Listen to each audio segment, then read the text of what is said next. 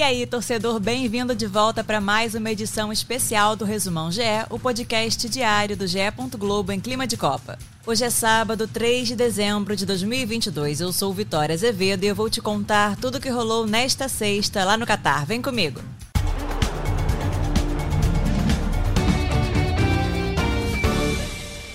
No último jogo do Brasil na fase de grupos, a seleção perdeu por 1 a 0 para Camarões. Já classificado, o Brasil mostrou uma atuação bem abaixo do que apresentou nas últimas partidas. Em jogo morno e com os reservas em maioria, o time criou poucas chances de gol e não aproveitou nenhuma. Aos 47 do segundo tempo, já nos acréscimos, Abubacar recebeu um cruzamento e cabeceou no canto do gol sem chances para Ederson. O atacante tirou a camisa em comemoração e recebeu um cartão vermelho. É a primeira vez que um jogador é expulso logo após marcar um gol na Copa desde Zidane na final de 2006. Com o resultado, o Brasil perde a invencibilidade na Copa do Catar. É a primeira derrota da seleção após 17 jogos e a sexta com Tite no comando. É também a primeira derrota da seleção brasileira para uma equipe africana em 22 edições de Copa do Mundo. Além disso, para buscar o Hexa, a equipe de Tite vai ter que fazer diferente. Nas cinco conquistas, o Brasil levantou a taça de forma invicta.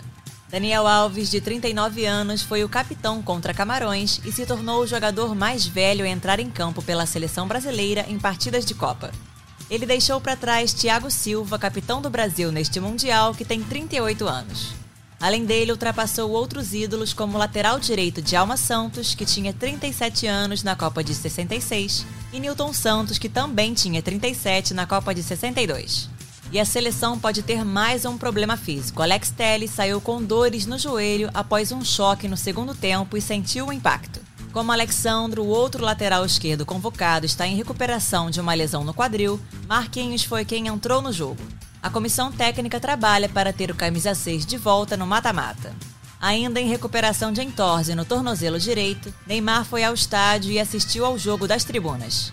Danilo e Alexandro, que também estão machucados, acompanharam o camisa 10.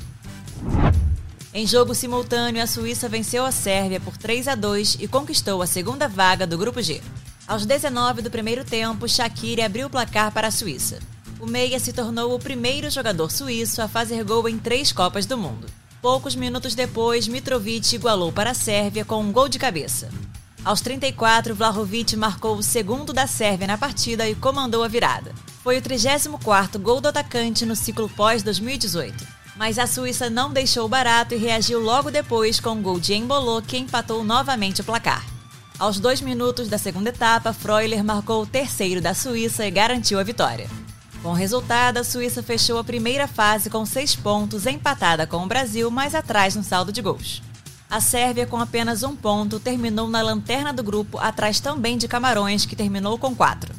A Suíça entra em campo novamente na próxima terça-feira, às quatro da tarde, para o mata-mata contra Portugal. Quem passar pega o vencedor do confronto entre Marrocos e Espanha nas quartas. O Brasil enfrenta a Coreia do Sul um dia antes, na segunda-feira, também às quatro. O Uruguai venceu Gana por 2 a 0, mas as duas seleções foram eliminadas da Copa do Catar. Aos 19 do primeiro tempo, após checagem do VAR, foi marcado pênalti para Gana por falta em cudos dentro da área. André Ayew foi para a cobrança, mas a bola parou nas mãos do goleiro Rocher. Foi o quinto pênalti perdido na Copa do Catar. Aos 25, a Rascaeta aproveitou a sobra de um rebote e abriu o placar para o Uruguai. Apenas cinco minutos depois, o Meia marcou o segundo na partida. Com a vitória da Coreia em jogo simultâneo, os sul-americanos precisavam de mais um gol para garantir a ida às oitavas mas o gol não veio e a vaga também não. De virada, a Coreia do Sul venceu Portugal por 2 a 1 e garantiu vaga no saldo de gols. Portugal abriu o placar no início do segundo tempo, aos 4 minutos, com gol de Ricardo Horta e parecia ter tudo sob controle. Depois de um gol anulado, a Coreia igualou com um gol de Kim In-wong aos 26 minutos. Quando o jogo parecia que ia terminar em empate, Wang Hee-chan balançou a rede aos 45 do segundo tempo e garantiu a classificação dos sul-coreanos. Após o apito final, jogadores e torcedores da Coreia ficaram ligados na partida simultânea entre Gana e Uruguai, esperando que os sul-americanos não marcassem novamente. E não marcaram. Com isso, a Coreia do Sul levou a melhor no saldo de gols sobre o Uruguai e ficou com o segundo lugar do Grupo H. Desde que o formato com 32 times foi adotado, esta é a terceira vez que os coreanos avançam às oitavas. Com o resultado, Portugal termina na liderança do Grupo H com 6 pontos.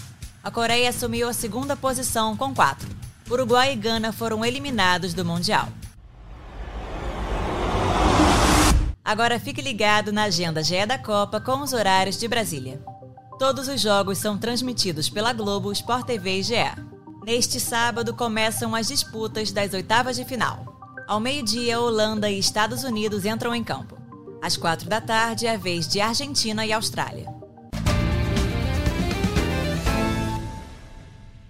Durante a Copa, você acompanha o podcast A Mesa diariamente às seis da noite com análise dos jogos e comentários sobre tudo que está rolando no Mundial. O programa conta com a apresentação de Joana de Assis e participações de PVC, Losete, Pedro Moreno e muito mais. Eu sou Vitória Azevedo e me despeço por aqui. Voltamos neste domingo com muito mais Copa para você. Um abraço e tchau, tchau!